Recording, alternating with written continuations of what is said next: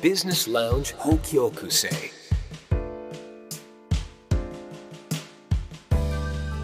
ここは札幌駅北口にあるバービジネスラウンジ北極星」明かりを灯す金曜の夜今日はどんな出会いがあるでしょうそろそろあのお客様がやってくる頃ですあ辻さんこんばんはこんばんは。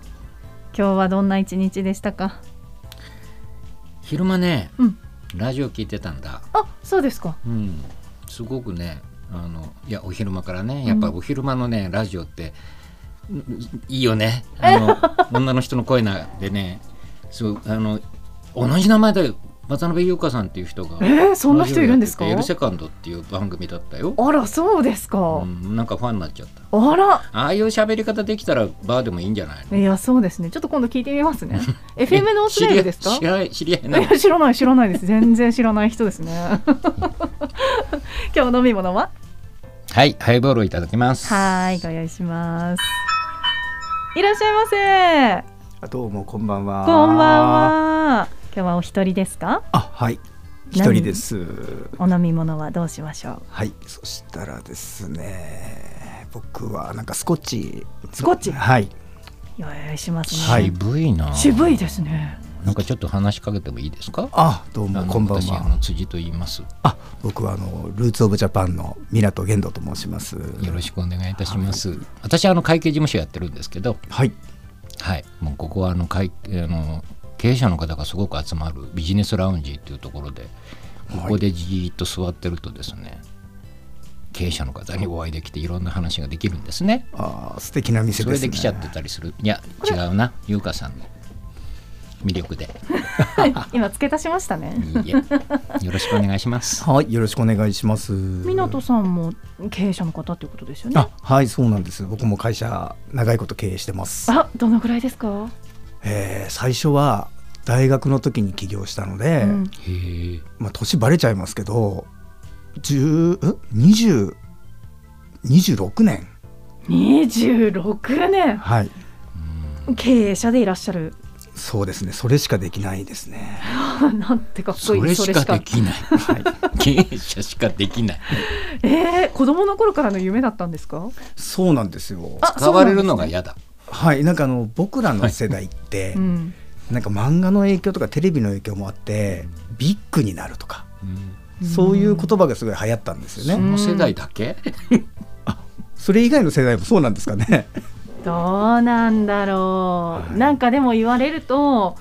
昔の方がそうそれこそざっくりとだけどビッグになるってういう、ん大きな夢を持ってる人もしかしたら大人今の大人の方が多い感じしますよね。そうですねなんだろう時代の変化なのかな。え優香さんそういうこと思っあでもイギリスに行かれたって昔言ってたからね。そうそでのす時ね。はいややっぱり夢を持って。うんでもビッグになるっていう感じじゃなかったかな。私はやっぱり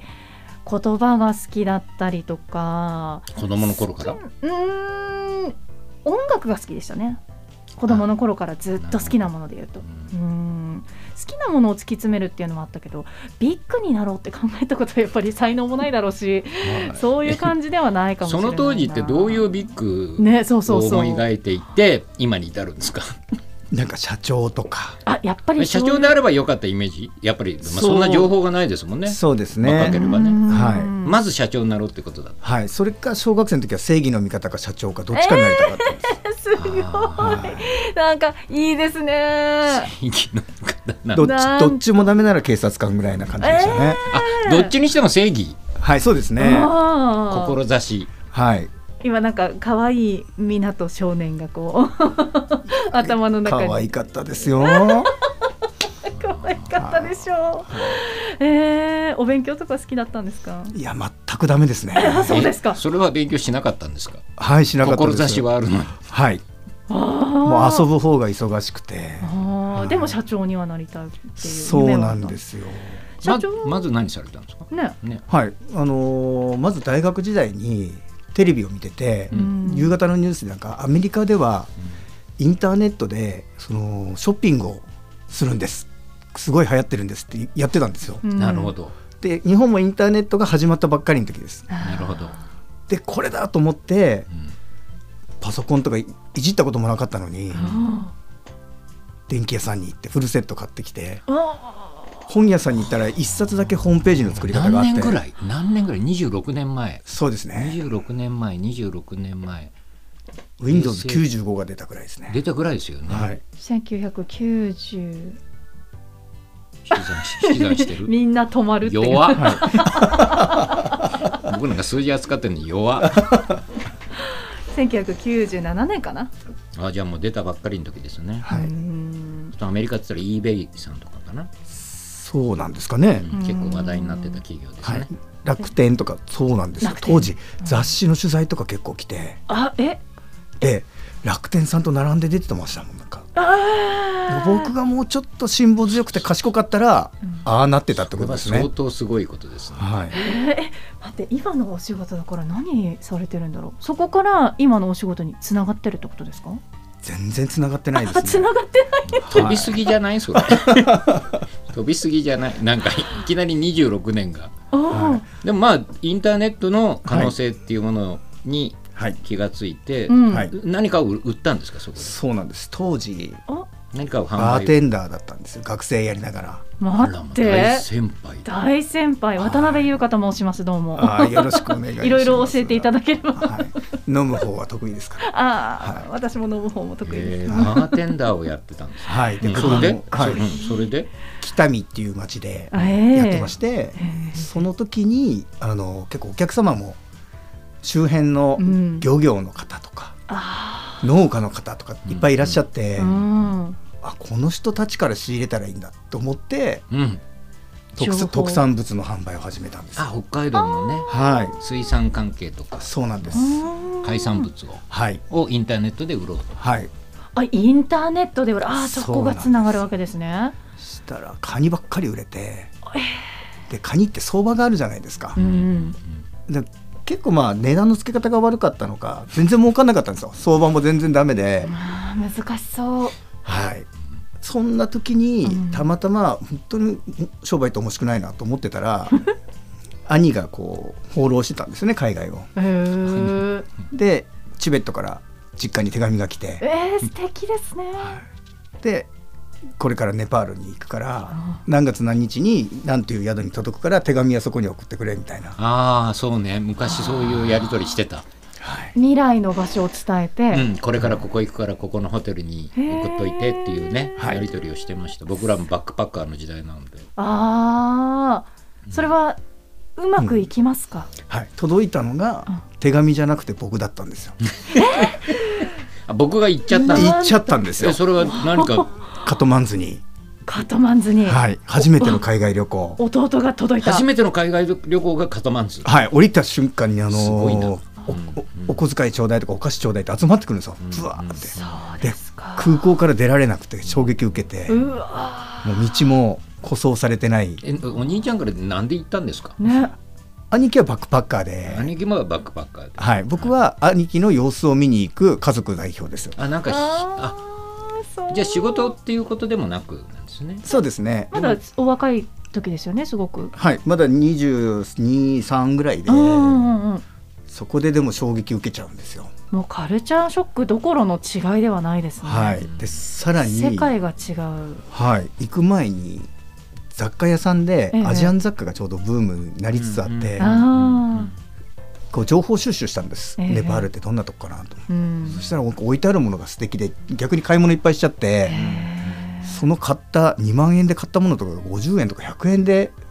手に入ったんですよ当時そうですか、この利幅すごいなと思って、うんでさらにこう雑貨が面白いなと思って、うんよしアジアン雑貨やりやろうっていうことになっちゃったんですよそこえで。ーはいすごいそこで将来の目標とか夢に出会うってまさかね、思っていってないですもんね、はい最初それもやっぱりインターネットで売ろうとここれれはは店を作って売ろうとあーもうリアルではでいすかでそれを北見でやられたんですか最初はそうなんですよね1号店は北見でやって、うんすぐ札幌でやろうと思って、うんみみその駅の近くでブッダアイズっていうお店をやったんですけど、うんこれがまたブームにぴったりあったんですよ、うん成功したんですはいもうす声がかかってかかってうちにも出してうちにも出してってうんうんもう2000年代ですかね。はいうん当時あのすすきのの交差点のところにロビンソンっていう百貨店があって、はいロビンソンに出して、ラフィラのそうです前ですねははいいありましたね。もう両方なくなっちゃってねはい時代の流れ感じますね。ですそねこに出して。出してそこに出したら今度いろんなとこからまた声がかかって、うーんホイホイホイホイ出してる間にうん。 8店舗ぐらい出して、うーわえ全部道内ですか？うんと青森もやりましたねうわ八戸やっ八の部屋。何坪ぐらいの出すんですか。ぱり大きい店ばっかり中心でしたね100坪とかそれって時代のニーズに合ったってことですか？はいでも瞬間的なブームだったんですよ何だったんでしょうねきっかけって。うんなんでしょうねなんか最初海外でなんかアジアンブームがあって、あでエスニック柄とかがすごい流行ったんでうんすけど日本はもうエキサイティングしてもう着るものから何からなんかインド面のススカート履いたりとあか、あーあーでもそんな時代がうんうん、もうタイの少数民族のシルバーアクセサリーとかあ飛ぶように売れたんですよね。あじゃあファッションのそのブームとかっていうのもこう相まってのいろんなブームなんでしょうかね。はいで、廃れちゃったって、どうされるんですか。それからいやもういみるみる売り上げが落ちていあ、って廃れちゃいました。はい、売れなく。くなっえねそうでて廃すかれちゃったって今言って。はいおっしゃった。同業もほとんどいなくなっちゃっえて、えまあ、あの本当に強い企業さんは今でも生き残って、うんんうんうんあの見かけますよね。はい、やられてるとこもあるんですけども、うんうんうんまあ、当然昨日今日商売始めた僕はダメだったんですねえ、ダメだったってどうなっちゃったの結局、八店舗ぐらいやられた。はい、全部ダメになって1店舗にしてそこからカフェも併設して粘ったんですけおど、おー。まあ、ちょっと支払いがその前のうん支払いが大変でうん1回閉じることにしてうん違うビジネスを始めたんですよ。あその仕事自体をね。はい、あじゃあその時は結構ご苦労されたわけですね。そうですね、一家離散とかですね。はいそうですか。じゃあもうマイナスがあったわけですね。そうですね住む家もなかった時期とかそうですか。それはもう30歳ぐらいになられて、それ前後ですね29とかですねお若いですよね。はいいや若くしてすごいこう新参をなめたはいうんアップとダウンがあって。そうですねアップダウン激しいですねどうだったんですよその時のお気持ちっていうのは。いやなんかどうやったら死ねるかなとか考えてたりとかあーそじゃあもうネガティブ。ブっていうかマイナスのことばっかりがやっぱり頭をよぎるわけですね。そうですねああとはねそれでもやっぱり自分を信じたい気持ちーうーん。うんいや俺はうんできるんだみたいなうーんでも実際冷静に考えるとそれまでうんに人が遊んでる分もずっと努力をしてうん勉強をしてきてうんいろんな経験をしてきてるんうでん確かにいろんなことを知ってるしいろんなことができるんでだけどやっぱりその重圧に負けちゃう、ううんんうんその戦いだったんですよね。そこを生かしてプラスに持っていったきっかけって何だったんですか？ねそうですねそのきっかけは、まあ、人生の師匠みたいな人にあ出会いがあるわけですね。そうなんですがいましてはいうんで、ね、最終的に僕あのヘルニアになってうん。動けなくなってうん。その時にちょっと多分心の病気にもなっちゃったと思うんですよ。あー体と心つながってますからね。はい、であんまりこの話したことないんですけど、はもうノリで言っちゃいますけど、うんその時にあの禅宗のお寺の住職がいて、うんすごい普段怖い印象の方なんですけど「うんあの来い」と。うんで腰がある程度落ち着いて動けるようになった時にうん行ったんですよううんん本当に行ったんです運転してうんでちょうど春だったんですけど、うん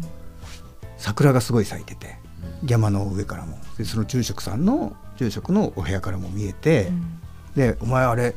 どう思う?」って言われて「あ綺麗だと思います」って言ったらボコスコ怒鳴られて 「バカ野郎この野郎!」っつって「だからお前ダメなんだ!」っていきなりまさかですよ。答えは何だろう住職がはい、え何だろう怖い住職はいははいい、でなん「でお前は表面しか見てないからだ!」って怒られて「いいか?」ってあの桜の木もお前から見たら花しか見えないけどあの下の土にある根っこってどれぐらい張ってるかわかるか、土の下があるから根っこがたくさん張り巡らされてるからあの木は立派に育って綺麗な花を1年に1回咲かしてくれるんだ、うんであれそういえば俺バカじゃなかったなって思い出して、うんそこからがもう大進撃ですねええ大進 撃もうなんかまあ進撃の巨人ってやつはいもう調子に乗っちゃって大進撃もう今すぐ家に帰って仕事したくなってすごいですあねでもその一言だけで気がついてあのもいや帰スイりッチが入っちゃにったんだ旭ヶ丘展望台に寄って帰ってノートに自分ができることをバーって書いたんですよう。すごいストーリーができてるねはい、止まらないぐらいもうブワーってねあの営業ができるとか、うん SEO ができるとかあ自分のとできることをねそうですあデザイ大ンができ事るとかはい、うんして逆にマイナスのこと書いたんですけど、もうもともと意外とポジティブなんで、あまり出てこなくて、あー足が臭いとかそれぐらいしか出てこな くて、はいああじゃあできることの方が圧倒的に数も多かったわけですよね そうですねでこれとこれとこれ組み合わせたらあ面白いなとかきっとうわっていうモードにっ入っちゃってからもう早中何年ですかね。それこそね住職お寺さんに行っうてんはい無の境地からはいひらめいてきたわけですね、そうですねでもすごい人のその力がすごい出ね会いね力もそうですし言葉のそのね受け取り方もそうだし生かし方もそうだしはい、全部がこうビタッとはまった時のパワーってすごいですね、はい、でもあそこで多分やら優しく言われてたら気づかなかったかもしれないですね。 ですねもう、うん、僕も聞いててちょっとあの、うんちょっとディスっちゃうけど桜が綺麗って言ってバカ野郎って言われたらちょっと僕は今の僕だったら頭かしげちゃうけどいやでも衝撃ですよ、その時の湊さん はその時の湊さんにはそれが良かったんだから素晴らしい方だったんだろういやね。すごいでしょうね、いでもその住職ももしかしたらそのあたりも分かってておっしゃったかもしれいなやいし分かってて言ったんだと思ねはい、そう思うと本当にすう。わざごわいざこそとの桜を見せるために呼んだんだとい。やはい、そうかそこからもう呼んだところそこからから呼んでそもうだったのうかどもうしいれうない心境かっていうのがやっぱり分かってるんでしょうね。ねああいう方々っていうのはね。えそこから最初の一歩踏み出したのは何だったんですかで何をしたんですか他に前からやりたいビジネスがいろいろあったんですよ、うん肉のブランド作りたいなとかそそういうのもあったし、うんうんうん、ちょっとその当時マッサージ系も興味あったりとかいろいろあったんですけあどーへーやればやるだけうんうんうん人と組んで失敗しちゃったんですよ。あー共同経営を4連チャンぐらいでやって、うんで1人でやろうと思って、うんうんで何の業界がいいかなと思った時に、その一番アナログで資金をかけなくて、うっんて考えた時にどこで一番になれるかなと思ったら便利屋さんだったんですよ。うんうん便利屋さんはい、当時なんかちょっ何でも屋さんみたといな。何でも屋さん何でも屋さんか昔はもうすごいポスティングがたくさん入ってきてたんですよ便利屋さんの。のでそれをじゃあホームページで集客をしたりとか実際的に実際にその便利屋さんって何でも屋さんってどのぐらい何でもなんですか、な どのいやすごい仕事いっぱい入ってきましたよ当時それはできるできないはこちらの判断ですかそうですねあ断ることもたくさんありましたああそうですかなんか別れさせてとかっていう仕事も結構来て恋人とですかそうそうでいやあのー自分の好きな人と誰だかが付き合ってるからとかそっちかはえそれは受けましたいいや全部断りましたあなんか人の道に反したことは絶対したくなくて、あはい人間関係はちょっと難しいですねそうですね受けてきた内容でいうとどんなものがあったんですかあーやっぱり屋根の雪下ろしとかああそういうことからうんあとなんかあれですね思い出深い案件は結構ありますようーんなんか自分の恋人はいがもうすごいおじいちゃんなんですけど、うん札幌の病院うにん入ってて認知になりかけてるから、うんそこで行って言葉を伝えてきてほしいとか、なんかちょっとドラマチックなのはたくさんありましたけど、うん圧倒的に多かったのがゴミの仕事なんですよ。うんゴミの仕事ゴミを整理してほしい。そう家を片付けてほしい。あ処理とかですか、はい、そうなんだ、でそこで同業者さんの仕事とかいっぱい見て、うん全部捨てるんですよ家の中のもの丸まんま捨てるのがあもうそこで目覚めてしまったんですよ。なんか気づいたんですね、はいそこでもったいないみたいな、ううんんち地球大丈夫なのとか、いやーねそれこそ今で言う SDGs じゃないけども本当に SDGs の一番こはい、ううんなんか元というか最前線だね全部につながってることですよね。アジアン雑貨の頃は自分でうん向こうに行って、うんこれが売れるからって言って作ってう、ん、でみんなが欲しくなりたそうなディスプレイをしてあで販売をしたんですけど、うん今度は逆にそういうものがす捨てる仕事になっー、て、うんどうにか社会を変えなきゃまずいっていういや思いが最初は自分の思いで成功しようビッグになろうと思っていろいろやって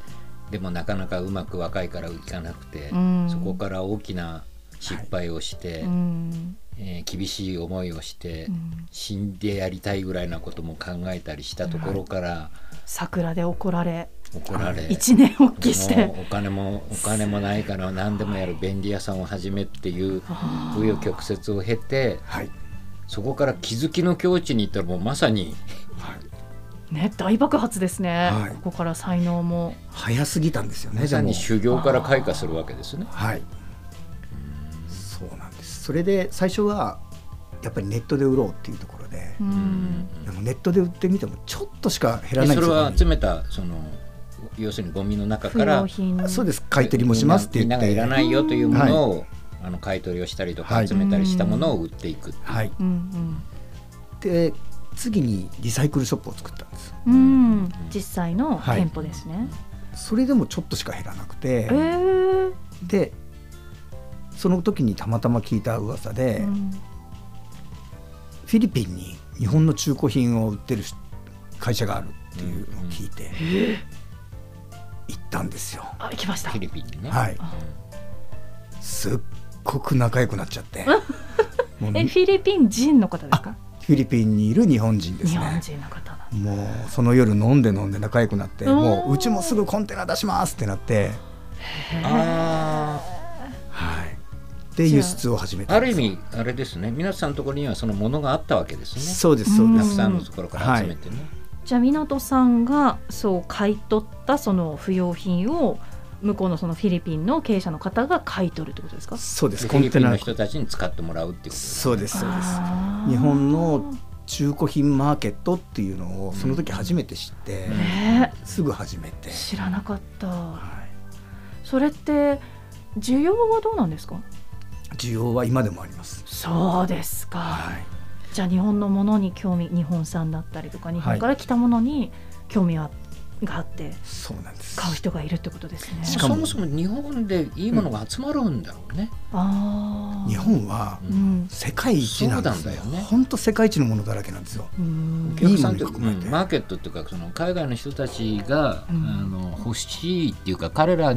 にとってはすごいものが日本人は捨てちゃってるっていうことなんだね、もうそうなんですうん使わなくてね、はい今でもそうですけど見積もりとか行くとう、あのまあ、札幌市の袋にもうお客さん細かいものをまとめてる方多くて、うんでゴミ袋の中に入ってるものうんお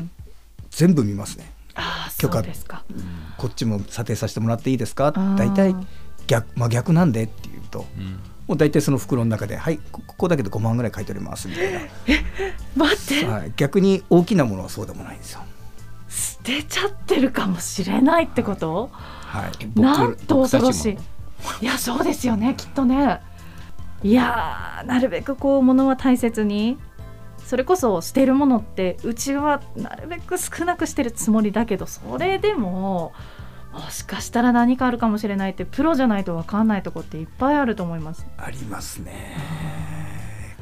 やっぱりなんかこう今のものってうんこぼれるようにできてるものもあるしうん大量生産大量消費でうんで買い替えするものじゃないですか。あーでもおじいちゃんおばあちゃんたちのものは職人さんが作ってたものだったりとあーそうかかあのーもう本当カンナとかうん錆びたノコギリとか錆びた包丁とかもあんなものですらものすごい金額になったりとかするのでそうなんですね、そこからじゃあ磨いて蘇らせていえあのまあ海外に売って海外の人が自分で磨くみたいな、ああへえ包丁なんかは逆にうん研ぎたい磨きたいっていう方も海外でたくさんいるんであその行為を買いたいってことですかじゃあ そのその錆びたまんまの方が売れますね。うまあ、わ再生させる面喜白びいっていうのがあるわけだね。だねからそうなんで日す本人はやっぱり捨てちゃうってことなんだね。はいうーん彼らはそれを使っていくっていう使おう使っていこう自分の愛着やっぱり物に対する愛愛情が違うのかな。そうですねもう東大元暮らしというかうん当たり前になりすぎちゃってるんですね。ものがあるってことですかはい、きっと、まあ、美人のお嫁さんがいたら、うん毎日一緒にいたらその良さが気づかなかったり、そっ ちはい、そっ ちまあでも人間関係もそうかもしれないですね、いるのが当たり前あるのが当たり前はい、うーんえじゃあ今のその会社の形態としてはどんなね風になってるんですか、今はですね、あのまあ、札幌の中に店舗があって、うんただのリサイクルショップとは一線を引いてるというか、うおんあの冷蔵庫も洗濯機も売るんですけども、うんうん昭和レトロとかアンティークの雰囲気を大切にしてるんですよねはいおしゃれな店で来た人がもう中古品の店だって気づかないような店だったりとえか、ーうんうんはいそうなんですねその、うん、なるほど。はい、例えば僕らがちょっと売るテーブルとか、うんすごいレトロなものとかでもそのリユース店の有名店とかに多分同じものをボンと置くと汚いテーブルにしか見えないんですけど、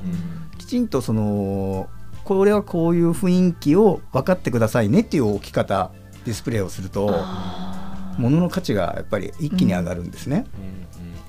あと買いやすいというかイメージができたとしたらはい、私の家だったらこれいいかもって多分手に取りやすいかもしれないそうなんです、うんでそういうまず直接小売りをするうん店舗をいくつかやっているのと、うんうんえーあと EC、 EC、はい、うんネット e で、コマースね、はい、うんまあ、ネット販売。そうなんですそちらもやってるんですね、はい、eBay だったりうんで世界中に売ったりとか、うん今東南アジア諸国にショッピーっていうのがあって、うん、へえ、まあ、向こうの楽天とヤフオク合体させたみたいなやつですねあーそうなんですねそれがまあアジア各国にあるので、うんそういうところに販売をしたりとか、ああなるほど。はういん、日本からも今販売できるようになってるんですよ。あ集まるんですかそのなんだろうリユースというかリサイクルショップって物資すがごくなんか今は目にするようなはいのがあるんだけども、はい何かその買い取るというか集める時の目利きとかってあるんですかありますね料金表も作ってますけど、うんやっぱり現場で、あのーまあ、空き家の中の残地物の仕事ってものすごく多いんですよー。あーそうなんですねはい、それともあ空き家の中のねそうです、まあ、不動産屋さんからも多いですしうちは、まあ、お大手の仕事はほとんど独占でやらせてもらってるんですけど、うん不動産屋さんのはい、方法で実際に現場に行って中のものの買い取りの見積もりと、うんそうじゃない廃棄する見積もりをするんですけど、あまあい見積もり自体で12時間かかるぐらい細かく見るんですけど、ーうんうんはい、ファミコンのカセットあったあーもうこれは eBay で販売しようとかもう見積もり段階で全部こうチェックして入れていっうてん買い取りの見積もりを出して実際その後引き下げてくるんですよあじゃあもう購入する時にどこでこれは売れるかなっていうのは世界単位になってるわけうんそうなんです見極めとかその物の価値ってどうやって査定してるんですかまあ、やっぱり経験とか研究とか勉強が中心なんですけども、あのー昔の骨董品屋さんとかと違って、えある程度匂いとか基本知識が分かってくると、えうもんう全部あとは携帯が教えてくれるんですよね。おーあとなんかこれ気になるなっていうものとかあると Google の画像検索したりとかはあうんそれで相場をこう見極めていくってことですかそうですねあと本当に特殊な中国の例えば仏像が出てきた、うんさっきも連絡したんですけど、うん見たこともないような仏像が出てきたのでう、ん中国人の友達に写真を送ってあ値段させてっていうおーあ、へえなんかこう、経営をされててというかこのお仕事をしてて一番悩むことって何ですか人ですね人ですか人って人材ってことですそうですね物と向き合ってても人なんだ、はいでどういう結局まあそのね人のお家で作業するのでうんうちはまあいろんなシステム組んでますけど、はいお金も落ちてれば貴金属もあるわけですよ、うんうんだったりとかそのやっぱり理念をきちんと分かってくれないと、うん捨てた方が楽ですよねああそうですよ全ね部捨てた方が働く人にとってみたら楽なので、うん絶対何回修正してもそっちに進んでいくんですよね。ああこれをそうなこんうだ軌道修正しながらやっていくっていうのが本当に大変でこれから価値を見出し続けるっていうところのはいへの労力ですよね。そうなんですよ。ああはいそれはじゃあ人出会いを大切にしてはいそこからいかに、まあ、育てるんだったら育てていくのかっていうところですね。そうですねあとは物が集まらないああーの今月多い時でコンテナ5本お40フィートコンテナあったら一番でかいはい船に乗せるやつですよ、うんあれが5本ぐらい海外にタイのタイにお店4つあるんですけどうんもわタイに送ってるんですーうんで実際の需要は今頼まれてるだけで月うん30本ぐらいあるかなだけど5本しか納品できないんですよあーそうみんなが捨ててるものなのに集めれないこのもどかしさあーいやでもそこをだからって言って増やすっていうのも簡単な話ではないですしね努力とかではないですもんねだってそこそはうですねまあ、うんに認知ですよね認知かテレビとかうんメディアに出てもたくさん結構で実は出てるんですけど、うん過去うーんいつまでたっても認知されていかないゴミじゃなくて、うんすごいことなんですよコンテナで物を送ると、うんまあ、ぶっちゃけ1本あたり百数十万で売れるんですけどその金額が外国のお金が札幌に返ってくるわけですよね。そうですよねそれが経済を回していくわけじゃないですそうかですよね内需ではなくて、うんはい、でそれが僕らがそれを送らないと燃やされるゴミになるわけですよね。ねそしたら環境にも悪いですし、うんきちんとその中を分別しうてんあれするってことはもうやっぱりすごく価値のあるものもやっぱり出てきたりとか、うん歴史に残した方がいいものも出てくることってよくあるんですけどうんも、うんうんだからこの地球環境を良くしましょうとか温暖化を防止しましょうって言っても、うんこのリユースの海外輸出っていうのが根付かないのがやっぱりもどかしいんですよね。なんかその個人レベルで考えると物を捨てるっていうよりはリサイクルをするとかその中古品だったりとかあヴィンテージというかそのうんセカンドハンドのものを買うっていうことってすごく根付いてきてる感じがするんですけど、うんなんか意外とその海外に輸出してそこまで広げていくっていうのはそんなに認知されてないんですね。そうですね。この間ねはい。ちょうど昨夜だったかないらしてくれたお客さんで北のソメイヨシノさんという方が円安と円高ってこの先どうなっていくんでしょうねみたいな話をしてたんですけどもう直結してますよね湊さんのその仕事って。そうですね。やっぱり円安になると、うん、まあ eBay とかうんの売り上げがドーンとやっぱり伸びるんですよ。ああそっか。はい。同じ出品してるんだったら、海外から安く買えるからね、はそうですよい。ね他の国より日本から買おうってなって。輸出の方が大変になるからねそうですよね。でもそれって日本の弱さだったりしますもんねそうですね円が安いってもう単純に円が安くなってるよっていうのはやっぱり日本の経済、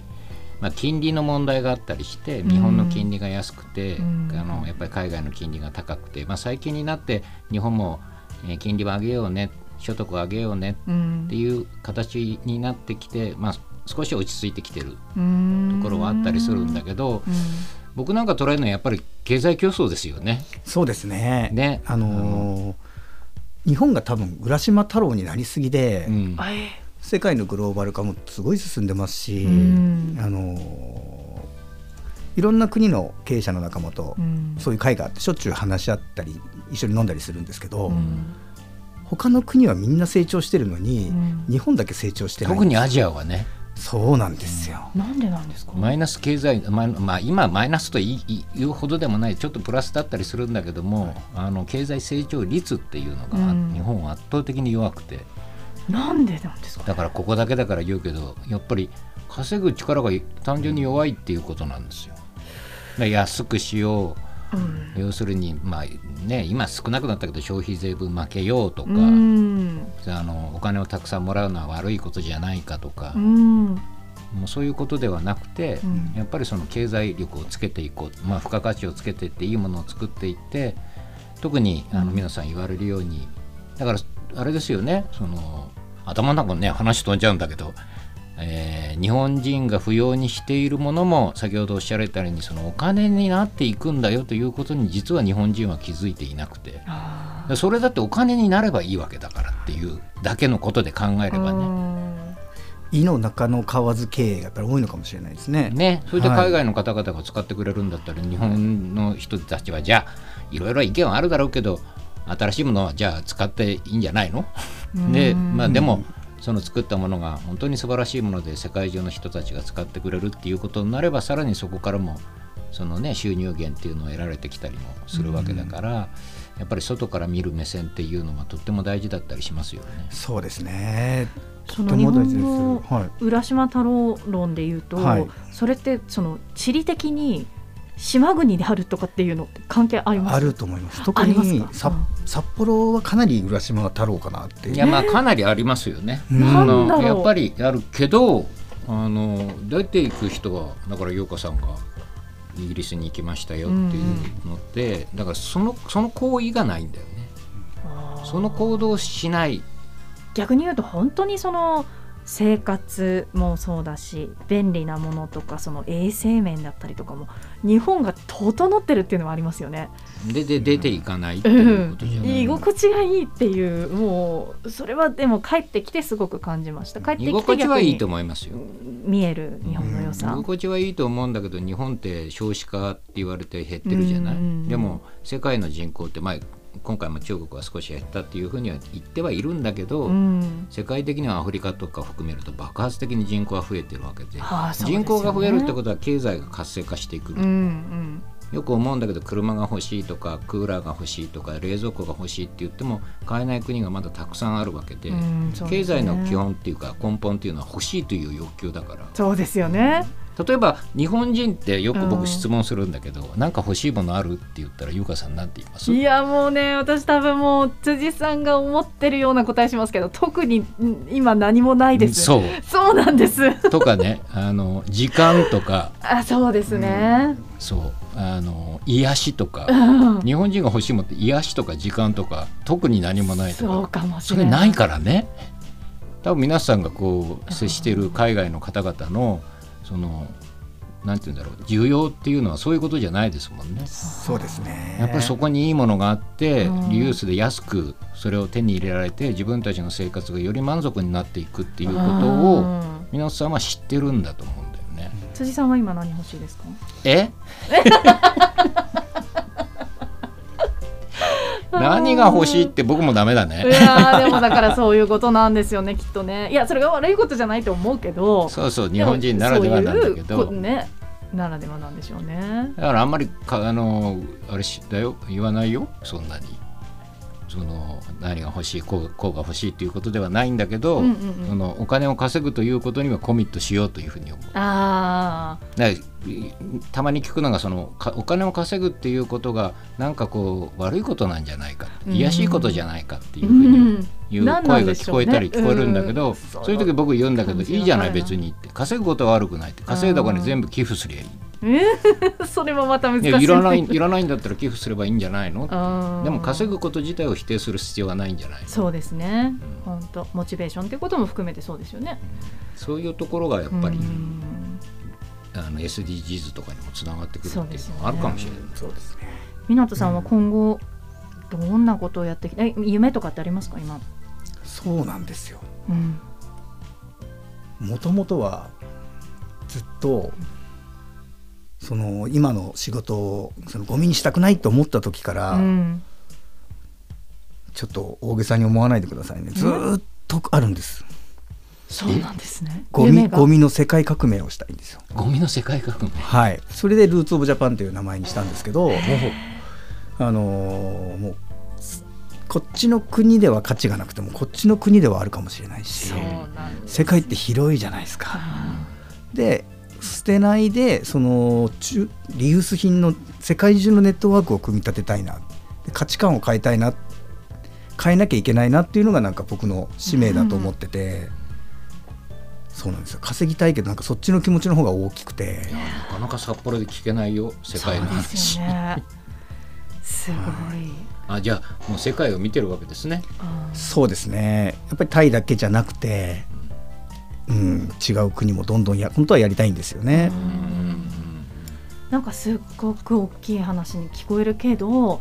あのリユースとかが日常の中で当たり前になってすごいよく聞くようになった言葉だなって思うのがあなたがいらないものは誰かの宝物かもしれないって、はいこの言葉を聞いた時にこれがだからも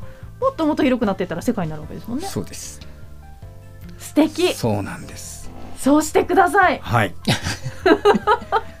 本当にね日本、うん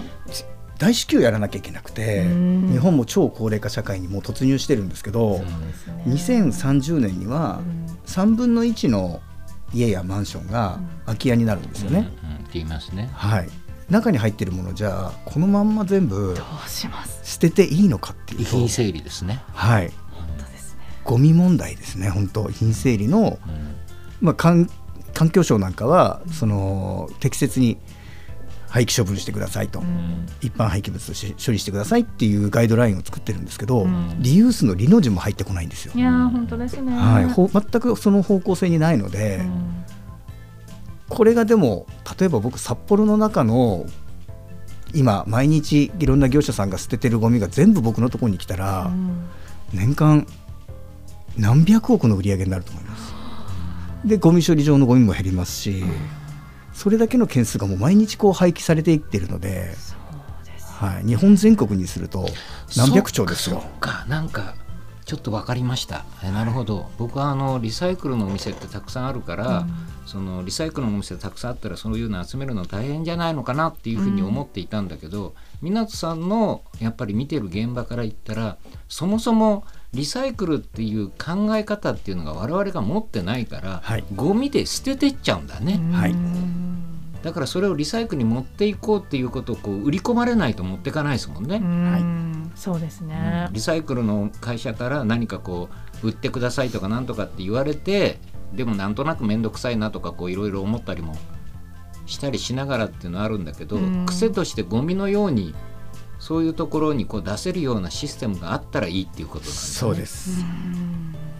そうですよね。あるいは捨てたところのゴミを集めているところが、まあ、あの行政がやってるというのが中心だと思うんだけども、うん積極的にそことそのリユースの会社がこうつ会社というか人たちがつながっていってっていう、うんはい意識を持てばいいってことですねそう行ですね政サイドがね、うん何でもかんでもゴミで燃やしましょうってことではなくてね、はい。それはそうなんだ、はい、でもちょっと変わってきて去年だけでうちに視察に来た全国の参拝とか一般拝の業者さんが、うんまあボンボンって団体で来たのもありますけど50社ぐらいあるんですよおうなんでちょっと興味は持たれ始めてて、なんか流れが変わってきたのかなとは思うんですけども、うんうんで今日本の中古品が売れてるのってほとんど東南アジアだけなんですうんアフリカとかへえヨーロッパとか、いろんな国でまだ可能性があるなとそ思うってでいてすね。オーストラリア人は仕入れしに来るんですよまあ、ま東南アジアと売れるものは全然違いますけどね、あそうですよね。うん国によって。剣道の防具とか、ええあのーお林とか木魚うんうんあと絵画も結構あいの人たち好きなんですようんなね。世界の人たちがどういうものを欲しているかっていうことに気づいてないからっていうことになるんでしょうね。うんはい、そそうだからなんですそれが使えるっていうことにもっともっと気づいてくればあのそれは出てくる可能性はあるってことですね。はいうんで中古品の需要が分かってくると日本人が日本をもっと愛せるようになったりとか、うん職人さんがあの中古のものを海外で売ると次新品欲しくなる方って多いんですよ外国人でも。あなんで日本の職人さんが作ったものが売れるわけですよーうね。んそうするとそこのバリューが少し上がっていって、うん認知もされて。はい、そこの人たちの給料も良くなって後継者ができてきたりとかするんじゃないかなと思ってるんです。あーなんか日本語ってもったいないっていう言葉あるじゃないですか、やっぱりこの言葉をねなんか改めて考えた時にそこってもっとつながってくるのかなと思いますね昔のあれですかその話が最初の方に戻ってしまうんですけどその子供の頃若い頃にうんね、ビッグになりたいっていうふうに思って今そういうこう志を持っている自分っていうのをどうですか当時の何かこう港少年に声をかけたいこととかありますか、そうですね今言われて思いましたけど、正義の味方にはなってますよねなるほど、うんなったんだ なってますね考えてみたならんと、あとはうん、このリユースを成功させることがビッグになることなので、はあい、ーもうまっしぐらですね。そうですね今までの失敗も苦労も無駄にはなっていないんですねうん、そうですねあいいこと言いま すねいや今日のお酒美味しいなあー次の一杯お持ちしますね。ダブルでお願いしまわすかりました。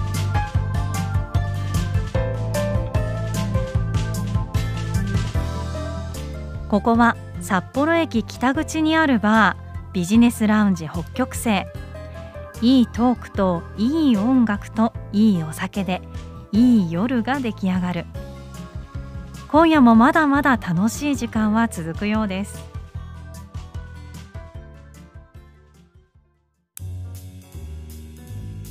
ビジネスラウンジ北極星